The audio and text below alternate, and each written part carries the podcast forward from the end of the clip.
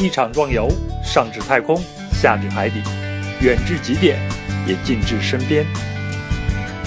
两仨好友神游天外，畅谈历史，解析文化，也直击人心。在这里，不仅有远方和美景，还有思考和社会观察。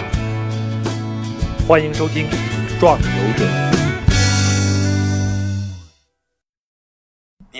Rainforest has been burning for three weeks. Brazil's largest city plunged into darkness. 军方负责人表示，仅马托格罗索州一个州的面积就超过了九十点三万平方公里。世卫组织方面还表示，大火对人体的影响因人而异。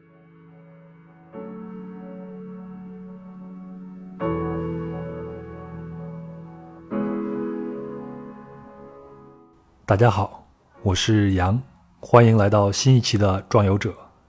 刚才的新闻片段呢是关于亚马逊大火的，那么本期我们的话题也将是关于亚马逊大火。首先，我将聊一聊这次事件以及我对亚马逊大火的一些看法。接下来呢，我将带着大家和我一起回顾一下我的两次亚马逊之行的经历和感受。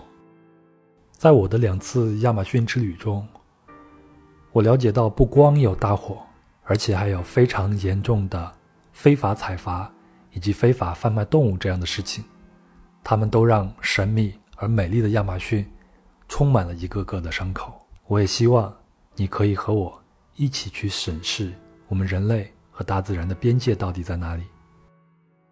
因为本期的内容比较长，所以我将分成两期向大家推送。希望你能够听完，也希望你能喜欢。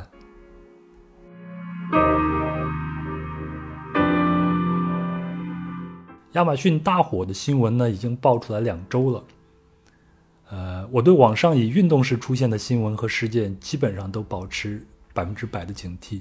这次亚马逊大火也不例外。特别是我看到有好多好莱坞明星、足球明星以及各界明星的参与和转发。以及被英国报姐这样的新闻搬运工再二次加工后呈现给中国的网民，然后再被众多的新媒体去转发，我就更加怀疑了。事实上也是，在已经过去的一周里边，有足够的证据显示，在网上我们叫做反转，他们所转发的一些图片其实都是很久以前的了。那么他们这种有意的造假，或者是好意的造假，以及无意的转发，其实我并不怀疑他们的出发点，也许是好的，但这算是愚昧吗？而且我并不怀疑这场大火的真实性，它肯定是存在的。也许它比我们看到的还要更糟糕，因为在亚马逊不光有大火，还有破坏性更强的非法采伐以及非法盗猎。我只是怀疑这种转发行为的有效性。另外，我会对人类的虚伪呢更加痛恨一些，这其中也包括我自己，因为这个事情其实困扰了我很久。我会问我自己：我真的能做到环保吗？我能在洲际旅行的时候不坐飞机吗？因为一次洲际飞行的碳排放量和一辆普通家用汽车的一年的排放量是一样的。我的答案是我不能。那么，我能放弃便利而不去点外卖？天天在家里叮叮咣咣的做饭吗？我也不能。我能在点外卖的时候永远记住备注“无需餐具”吗？有时候我记不住的。还有就是，我能忍住自己不吃牛肉吗？为什么要说牛肉呢？因为你要知道，饲养牛所产生的温室气体，也就是甲烷，它的效力是二氧化碳的二十五倍。牛呢占畜牧业产生的温室气体排放量的百分之四十一，而畜牧业所产生的温室气体占全球排放总量的百分之十四点五。但是我还挺喜欢吃牛肉，因为我要长肌肉。呃，说到牛肉呢，我在这里还要插入一个人物：巴西的新总统博索纳罗。这个哥们儿呢是一个极右翼的人士，西方的媒体给了他很多的标签，比如是，比如说是反制。侵犯人权、不尊重女性、恐惧同性恋、反民主乃至法西斯，听起来好像是说特朗普一样，所以他们就说在巴西出现了一个新的特朗普。但是在巴西的国内，他的支持者们对他的支持的理由是他反腐，他打击暴力犯罪和重振经济有很多的承诺。在波索纳罗重振经济的政策中，就有一条，这也是他的反对派啊对他提出来的一个异议。波索纳罗对亚马逊丛林，他是重开发、松监管，他让很多牧场主和农民用火烧的办法来清理雨林。以便腾出更大的空地来种这个农作物以及饲养牲畜。当然，在我们中国的北方一些地区，也是因为在原来的时候也是这样的方式，但是后来也因为环保的原因被叫停了。那他的这种方式呢，也是一些科学组织认为亚马逊大火的起因是人为而不是天然。啊，这一点我是比较采信这样一个观点的。为什么呢？我会在后面我在亚马逊的游历里边。会一点一点的讲一下。另外，如果你是一个阴谋论者的话，结合到博索纳罗身上这么多的标签，再结合到他反对派对他的这么多的意见，那么你就会去想，这次亚马逊大火被爆出的这些新闻，到底是因为政治，还是因为真正的环保？在巴西呢，畜牧业是很大的经济来源。而中国大陆和香港地区对于巴西肉制品的需求量非常非常的大，出口到这两个地区的肉类制品占巴西肉类总出口的百分之四十左右。去年呢，巴西共向中国市场出口了约三十二万吨的牛肉，出口金额达到十五亿美元，几乎占巴西牛肉总出货量的百分之二十。也就是说，也许我们吃的牛肉。就有来自亚马逊地区烧毁雨林而饲养的那些牛。如果追根溯源的话，你会为此而感到心里不安吗？我想大多数人都不会的，因为亚马逊离我们太遥远了。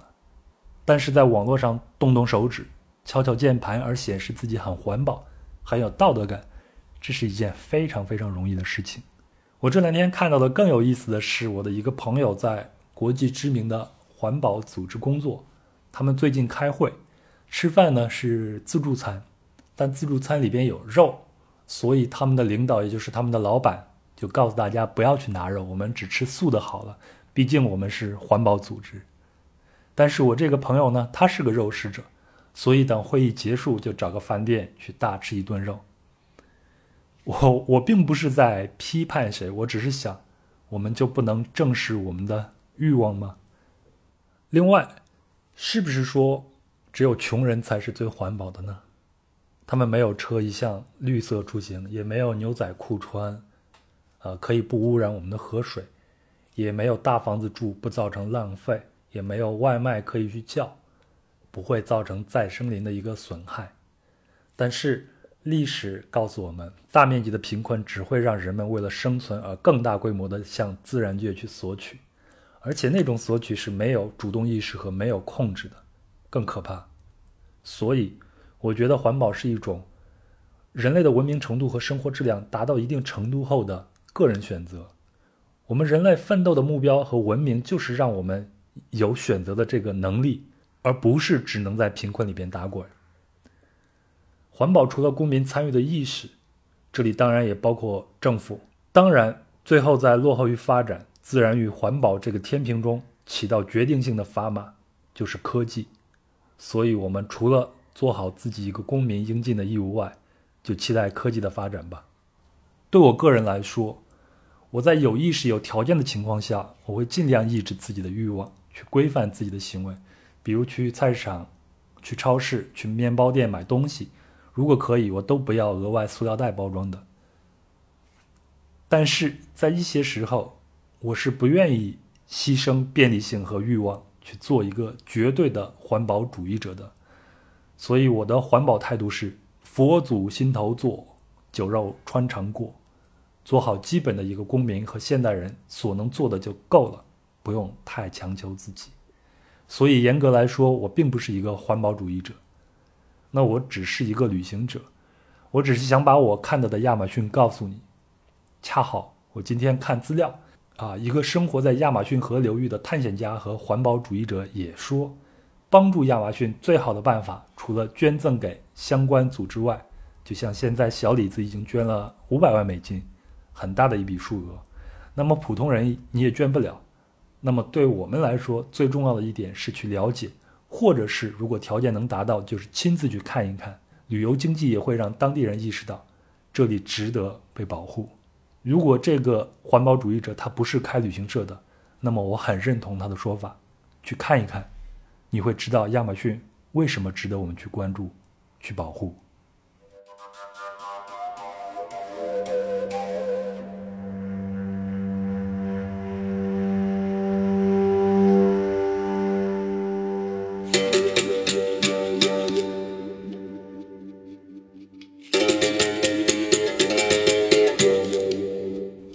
第一次去亚马逊是二零一四年，当时我到了巴西。那么亚马逊地区是我一定要去的一个地方，无论如何都要去，因为在我的印象中，这是一个充满了神秘和魅力的一个地方。我自己也看了资料，亚马逊地区被热带雨林覆盖的面积有五百五十万平方公里，这是什么概念呢？我们中国。也只是九百六十万平方公里。亚马逊跨越了八个国家：巴西、哥伦比亚、秘鲁、委内瑞拉、厄瓜多尔、玻利维亚、圭亚那以及苏里南。也就是说，在这几个国家，你都可以进入到亚马逊地区。那么，整个亚马逊的热带雨林占世界雨林面积的一半，它占世界森林总面积的百分之二十。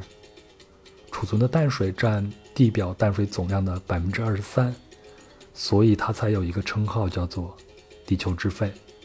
对我来说，亚马逊最吸引人的是还有各种动物，呃，像猴子呀、树懒呀、蜂鸟啊、金刚鹦鹉啊、食人鱼啊，还有美洲虎啊等等等等。据说在这里每两天都会发现一种新的植物或者动物的物种。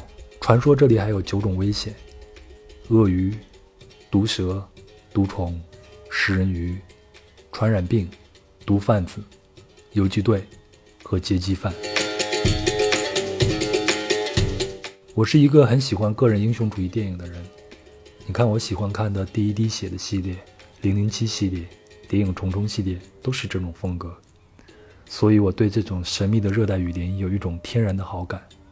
总觉得有一天我可以自己去里边闯一闯。像那些好汉一样，见识到一些不一样的东西。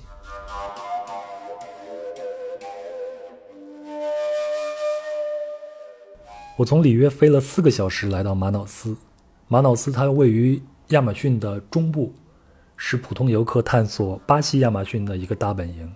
当地的经济型的 tour 基本上就是两种选择：一种是坐船呢，沿着亚马逊河漂几天，你去感受一下亚马逊河的美丽；另一种。就是钻进雨林里，去体验一下热带雨林的魅力。我自己毫不犹豫就选择了第二种，所以第二天我们在旅行社外面呢汇合了所有的人，大概是七个人，来自于不同的国家。那天小巴拉着我们走了三个小时，出了马瑙斯的城区，带着我们来到一个小镇上，而且小镇跟我们在中国见到的没有什么太大的区别，一条主街，两边就是商店和住家户。是广告的色彩呢，特别的浓烈，非常的拉美，也非常的巴西。我们的司机在商店里边买了很多的东西，像是我们这几天的一些物资的补给，比如像鸡蛋呀、矿泉水呀、可乐呀等等。然后呢，车就直接开到了村子里边，来到了一条河边。在那条河边，我们换了一条机动的小船，开始往乌鲁布的深处走去。乌鲁布河是亚马逊的一条支流，这条河很宽，两岸就长满了树木。我们是逆流而上，船程大概一个小时。刚开始你还有点兴奋，一会儿你就疲惫了。但是走着走着，我们的船夫突然就停了船，他把马达给关闭了。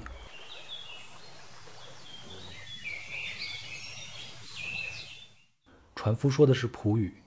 但是我们团里边有一个来自里约热内卢的人，他就翻译成英语，说海豚，在这里出现的应该翻译成河豚吧。一会儿，我们就看到一条粉红色的河豚，它在前方不远的河里边游泳。我只看到它一个翻身，粉红色的尾巴在水面上忽闪显了一下，然后就下潜进去了，再也没有出来。可能它也意识到有陌生的看客，所以就消失了。这种河豚叫亚马逊河豚，也是河豚中最大的一个种类。成年的雄性体重应该能达到一百八十五公斤，长两点五米左右。成年后就会变成这种粉红色，在雄性亚马逊河豚中是更突出，所以它被称为粉红色的河豚。但是他们现在的处境也不太妙，在七十年代已经被巴西的法律严令禁止捕猎了。不过，在当地的亚马逊河的一些 tour 里边，啊，有一种是你可以和这些粉红色的河豚一起去游泳的，但是我没有选择这样的一个 tour。我觉得远远看一看就够了。船夫可能判断河豚已经游走，不会对他们造成危险了，就重新发动了马达。过了一会儿，我们就来到了一个叫做安东尼奥的丛林中的旅馆。它就像是一个营地，建在一个丛林里边。在岸边呢，有宿舍，还有厕所，还有厨房。那我们的宿舍只有一个顶，四面都是空的。里边呢是一张一张的吊床，那是我们的铺位。当然，你选择吊床的话，也就是最便宜的。如果你想选择正儿八经的房间呢，也是有的。在整个食堂和我们宿舍区的后面，是一个很高的一个瞭望塔。那我放下行李，第一件事情就是先登上了瞭望塔。你的目光所及就是一望无际的热带雨林，完完全全是一片绿色的世界。在天际的尽头是蓝天和绿色的交界线。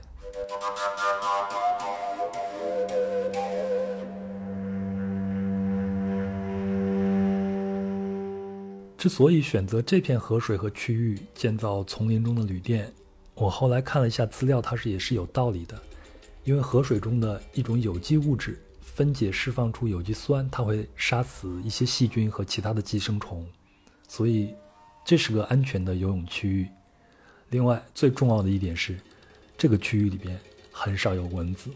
那一天我们吃了午餐就纷纷跳到河里边去游泳，导游跟我们说不用怕，这里是没有食人鱼的，下午他会带我们去钓食人鱼。我们的导游大概只有一米六高，穿着迷彩服，他很有经验，然后会把长裤塞到脚上的靴子里边，晒得很黑，露出的手臂看起来非常的有力气，那个肌肉都是鼓鼓的，看起来虽然是五十多岁，但是我觉得还是能称得上是一条精壮的汉子。无论去哪儿，他手里边都是拿着一把开山刀。呃，有了这把开山刀，当地的人就能在丛林里边横行无阻了。吃完了午饭，休息一会儿，我们就换了一条小船。这条船是没有马达的，我们几个人就轮流着划桨。目的地是河对岸不远处的一片云雨林。这片云雨林的树木的根部已经完全被水给淹没了，只有几棵树倒下来横在水面上。那小船只能在树木的缝隙中间去滑动。导游让我们所有的人都不要说话，只有他一个人在划水。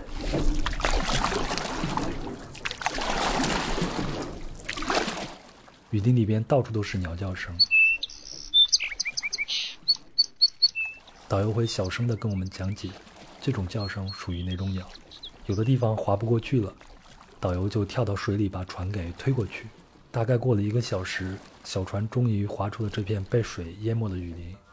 那我看到的是一片像镜子一样平静的水面，天上的白云和岸上的树木都倒映在水中，形成了一个非常奇妙的镜面。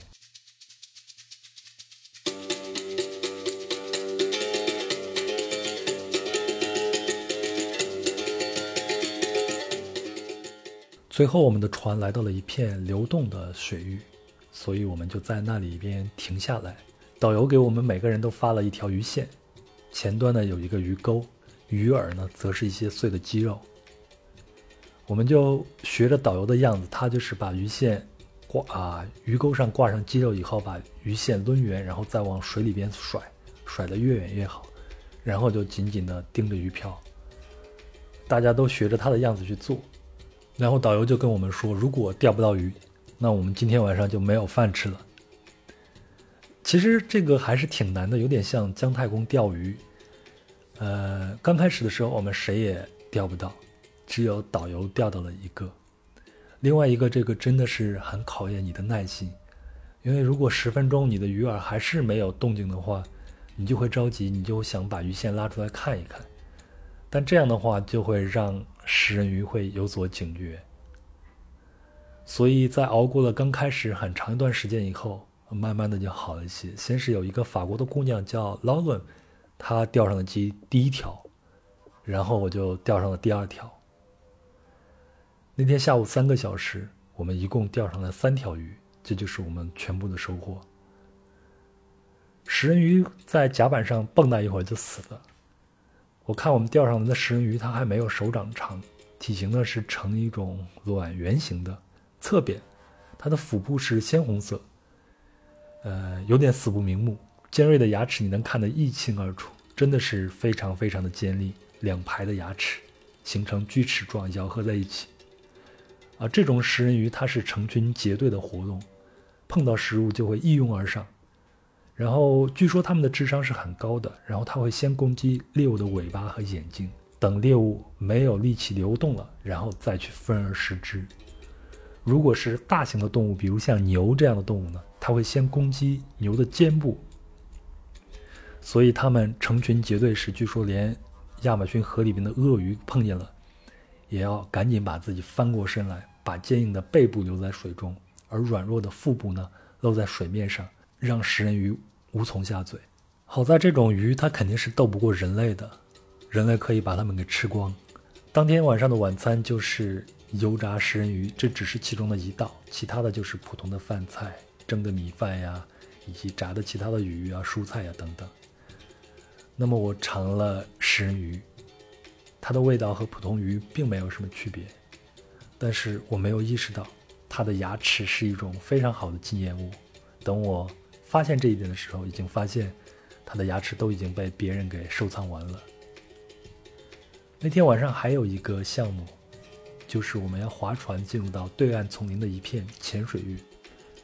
我们的导游就站在船头，带着一个头灯，像一个灯塔一样，四处去观望。他说：“如果有鳄鱼，他的眼睛会反光，然后他就能发现鳄鱼。但是我什么都看不到。突然，他悄悄地下水，慢慢地走过去。在之前，我完全没有料到他是要徒手去抓鳄鱼。等走近了，导游就突然伸下手。导游慢慢的又回到我们的船上，我就看见他手里边抓着那一条小鳄鱼。这条鳄鱼真的很小，大概只有……一尺长，你能看见它的眼睛一睁一闭的，好像有点不甘心，但是又无可奈何。那这种鳄鱼呢，叫做凯门鳄，它是属于中小型的鳄鱼，因为它的咬合力不像同等的其他的真鳄属的鳄鱼那么厉害，所以亚马逊的猎人呢，就足以让它张不开嘴，猎人们就会依据这个弱点来捕捉它们。因为我天生对这些动物都有一些害怕，所以我也不敢碰它。只是在导游的怂恿下呢，就拿我的食指轻轻地碰了碰它的小肚皮，湿湿凉凉的。然后导游还给我们看这条鳄鱼的生殖器，说这是一只母鳄鱼。然后这种鳄鱼肚子上的皮是最适合做皮具的，比如像钱包。等我们都观看过后，他就把鳄鱼轻轻地放到水中。小鳄鱼就快速的游走了。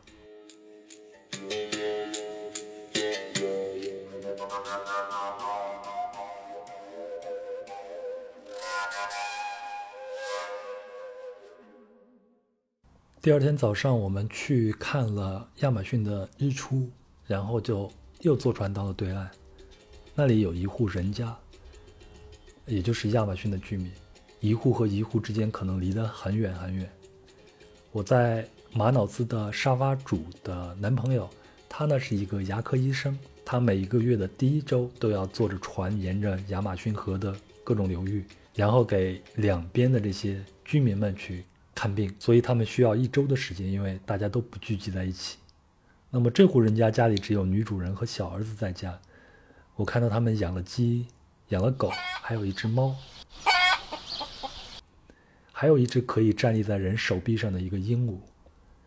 我还自己进屋里看了一看，屋里呢有一台小电视，然后墙上挂着各种各样的工具以及必备的生活物品，看起来还是蛮穷的，有点像我们八十年代中国农村的样子。不过我看到这个女主人和她的小儿子脸上都还挂着啊蛮满足的那种表情，并不是那种苦兮兮的、麻木的那种神情。他们家的院子里边还有一个制作蔗糖的土作坊，现在停工了。在木盆里边还有一条刚打上来的一条大鱼。我们走过他们家的后院，穿过一片干枯掉的甘蔗林，就进入到了雨林里边。这里边有葛藤、兰花、凤梨科的植物，然后这些植物都会攀附在高的地方去生长，会沿着树一直往上走。这个路有时候会被枝蔓给堵住，那我们的导游就会拿出他的开山刀，把路给劈开。越往里边走就越闷热，树林不光遮住了头顶的阳光，也会遮住流动的风，就像是进入了蒸汽房一样，汗马上就会一层一层一层的出。正是因为如此，这次亚马逊森林大火，专家说是啊自然形成，比如像雷劈导致大火的可能性是有的，但肯定不多，因为亚马逊太茂密了，又潮湿，氧气流通不大。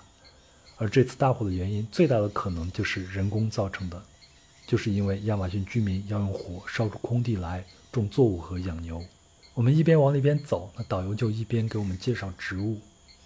他抽出一个砍刀，在树上砍下来一块，告诉我说：“这就是奎宁。”那奎宁呢，就是金鸡纳霜。我们小时候在地理课上学的金鸡纳霜，它只要是治。疟疾和热带病不可或缺的一种药。然后导游就跟我们说，在我们这儿去医院都是免费的，在巴西每一个社区都有个免费的诊所，那这个社区的居民都可以免费的去看病，甚至外国人也可以享受这个福利。其实我所期待的动物根本就没有出现，只是看到了几只猴子。当时我想，可能是我们离丛林深处还不算太远吧。那天的午休过后，我们就到营地上拿上了装备，准备晚上的外面的宿营。我们每个人带了两升的水，还背上自己的吊床，再带上一些公用的食物，啊，是一只鸡，还有一些香肠、大米、香蕉、菠萝，还有一宿，还有一口锅，还有咖啡。我们就在导游的带领下往我们营地后面走去，他就拿着开山刀在前面开路。虽然这条路，啊已经被前面的游客给走过，但是偶尔有一些长出来的新的枝蔓会把路给挡住。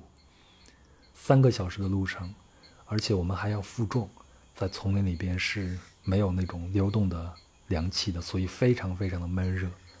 而且你还得时刻去小心，经常会有一些树上它长满了一些倒刺，它就是为了防止其他的动物或者其他的生物去靠近它。这是一种自身的防御体系。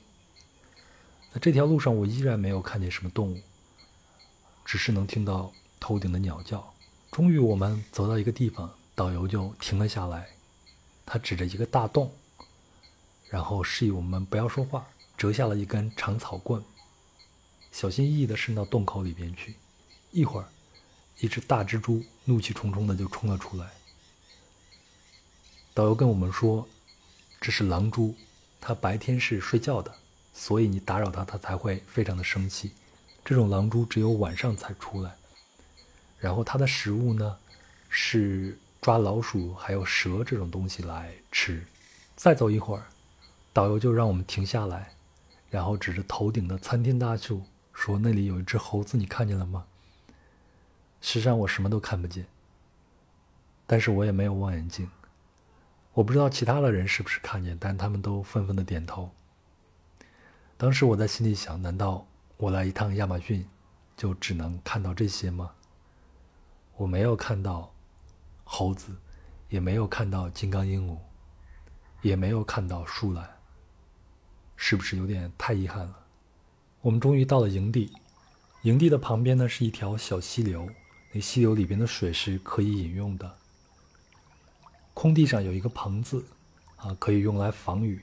我们就会把我们吊床在棚子里边一一的给绑好，然后就开始准备做饭。啊，我们的分工是很明确的，女人呢就留在营地里边去啊清洗菜，然后切；那么男人呢会去生火，然后我和导游去树林里边去弄柴火。他带着我们往里边走了一会儿，找到一些被雷电或者是暴雨给击倒的干枯的老树，然后他就拿开山刀把它们全给劈下来，我就一捆一捆的往外背。我们的篝火升了起来，上面架上了锅，锅里面是大米和蔬菜做的饭，然后用三根木棍穿起来一只鸡在烤，还有几根香肠。导游呢自己又钻了一趟树林。回来的时候，他手里多了几根树枝，还有一大捆叶子。然后你就会发现，他手里边的开山刀，就像是一个非常现代化的工具一样，很快就把树枝做成了一把把的木勺和铲子。对亚马逊丛林里边人的人来说，开山刀就是一把万能的工具。大概过了两个小时，天已经全黑下来了，饭和烤鸡也熟透了。然后导游就用那捆树叶。大概像我们做粽子一样，做成那样一个碗，正好可以当成盆子来盛饭。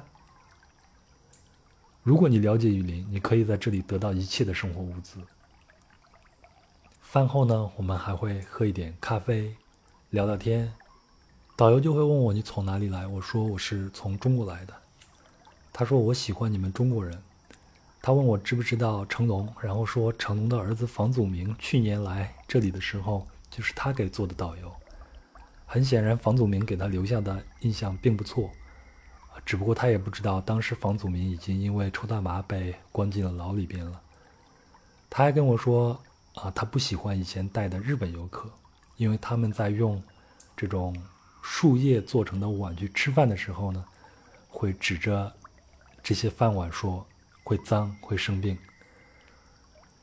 呃，这让我想起我的。马瑙斯的沙发主巴拉克，他好像也不太喜欢日本人。在二十世纪初的时候呢，巴西需要大量的人工来开垦田地，而日本就开始有组织的向巴西移民。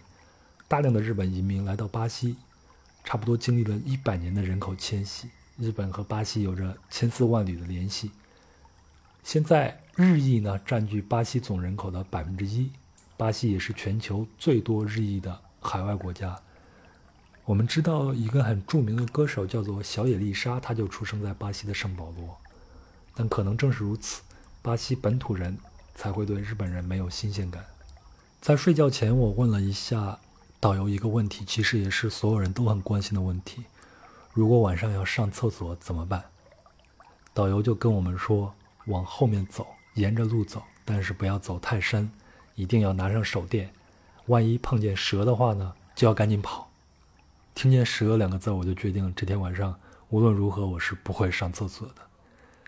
那天晚上其实睡得还是蛮香的，在睡之前呢，我看到了很多的萤火虫在天上飞。我上次看到那么多的萤火虫，可能还是在我的童年时代。自从我们的经济发展，城市变大，我们的树林也消失了，河流也干枯了，萤火虫也见不到了。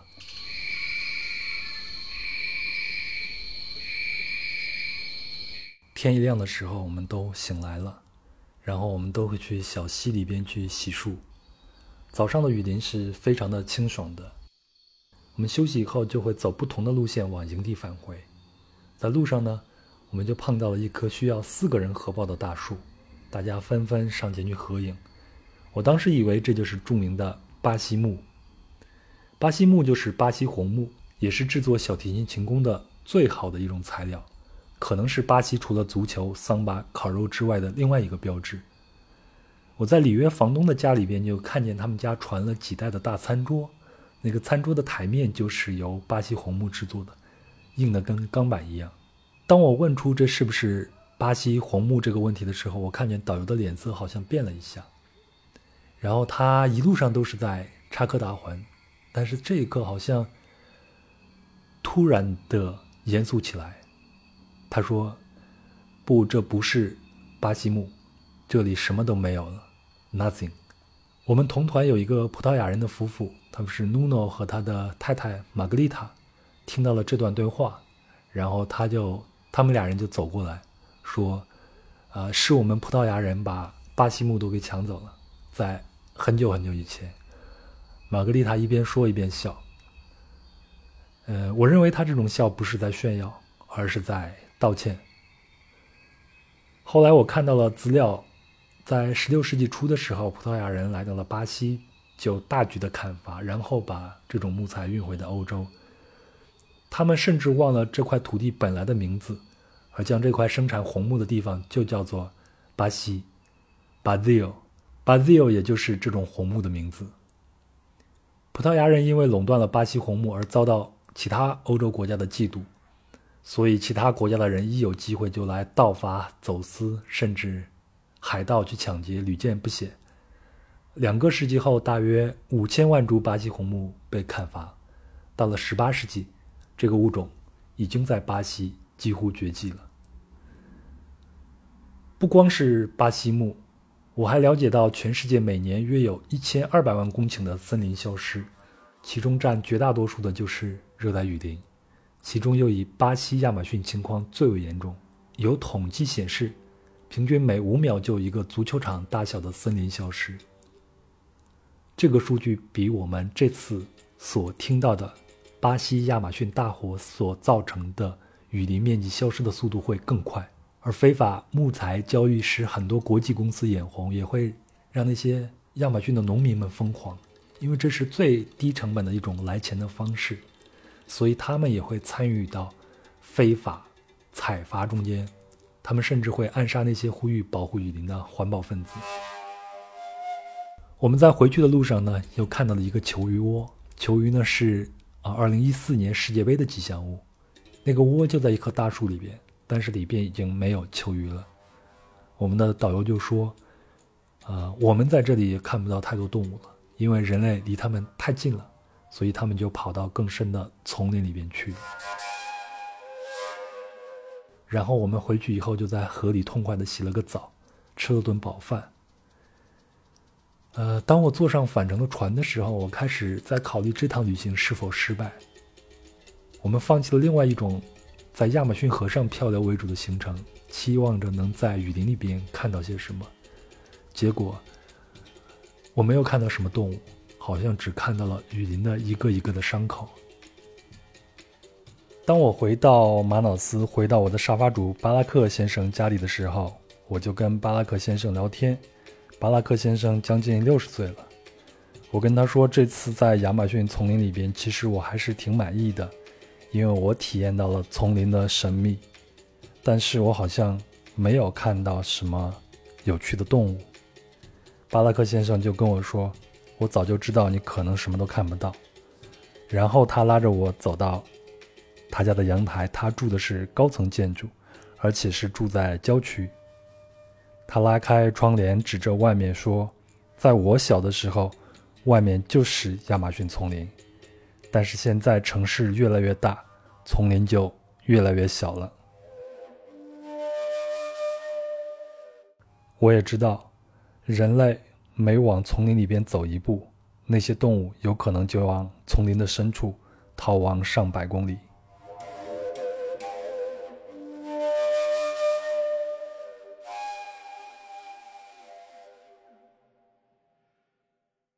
以上就是关于我在亚马逊经历的第一部分的故事。那么第二部分呢，将会在近日推出。在第二部分里边，我会讲述2016年我第二次去巴西。为了弥补第一次在亚马逊丛林里边没有看到一些珍奇动物的遗憾，我发现了一个非常容易能观察到这些珍稀动物的一个地方。另外，在两个月后，我去了厄瓜多尔，在厄瓜多尔的亚马逊丛林里边做了一名义工，参与救护一些亚马逊的动物的一些经历。谢谢大家的收听。另外要提醒你，在后面还有两颗来自亚马逊丛林的彩蛋。等着你去采摘。如果你喜欢本期的节目，请你顺手分享给身边的朋友。也非常希望你能够在喜马拉雅或者苹果播客 Podcast 下头呢，给我评论、留言或者是打星。只有这样，才能让更多的朋友能看到壮游者的存在。你也可以关注壮游者的公众号，然后在后台给我留言，我会及时的和你交流回复。谢谢大家，我们下一期见。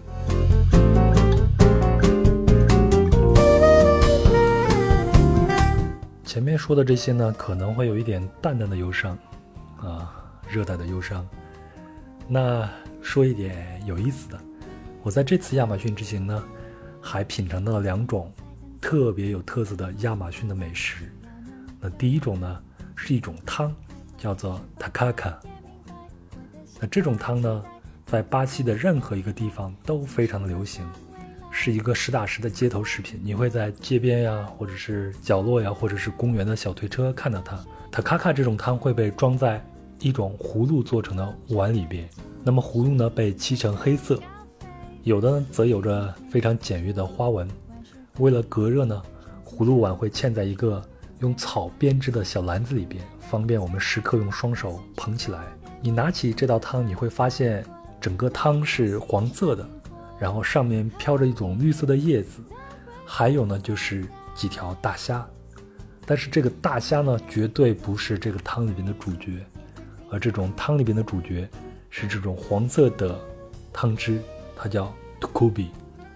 这个 tukubi 呢，它是由苦木薯去皮、磨碎和挤压，然后在火上熬数小时，将里边的有毒物质就给蒸发掉，再将淀粉呢分离出来。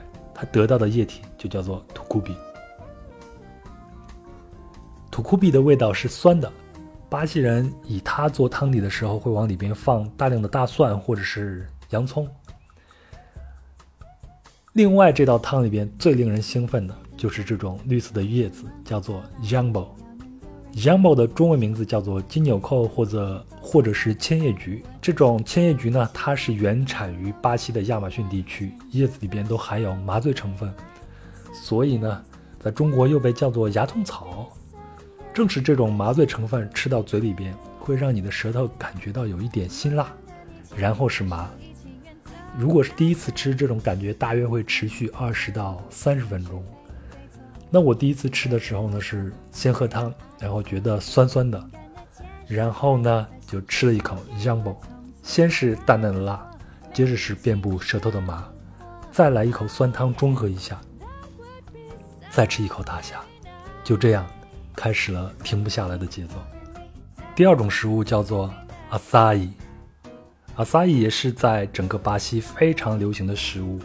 那么阿萨伊呢？它是一种生长在亚马逊丛林里边高达二十五米的棕榈树的果实。那么当地的亚马逊人会把这种果实呢，给它磨成粉，然后再做成沙冰。这种果实里边呢，富含多种营养成分。据说亚马逊当地人饮食里边能得到的营养，阿萨伊就占百分之四十五。而且啊，撒伊做成沙冰以后，可以和各种的食物搭配，比如像水果呀、像坚果呀、像麦片呀，你可以拌上炼乳啊，你也可以拌上白糖。正是因为它既好吃，然后又营养充分，所以很多人都是它的拥趸。它最大的一个拥趸应该是美国的脱口秀女王奥普拉，她在自己的节目里边多次自来水提到阿萨伊。所以现在阿萨伊在美国也是一个非常流行的街头食物，甚至美国的宇航员还把它带到了太空。我去年在美国的圣地亚哥的街头也吃到了阿萨伊，虽然它离巴西还那么远。阿萨伊你第一口吃下去，非常的绵软、清凉，就像光脚踩在了海滩边。过了一会儿，你整个舌头都会被冰冻住。再过一会儿，你的舌头解冻以后，那种醇厚的来自亚马逊里边的果香就会弥漫在你的口腔中间。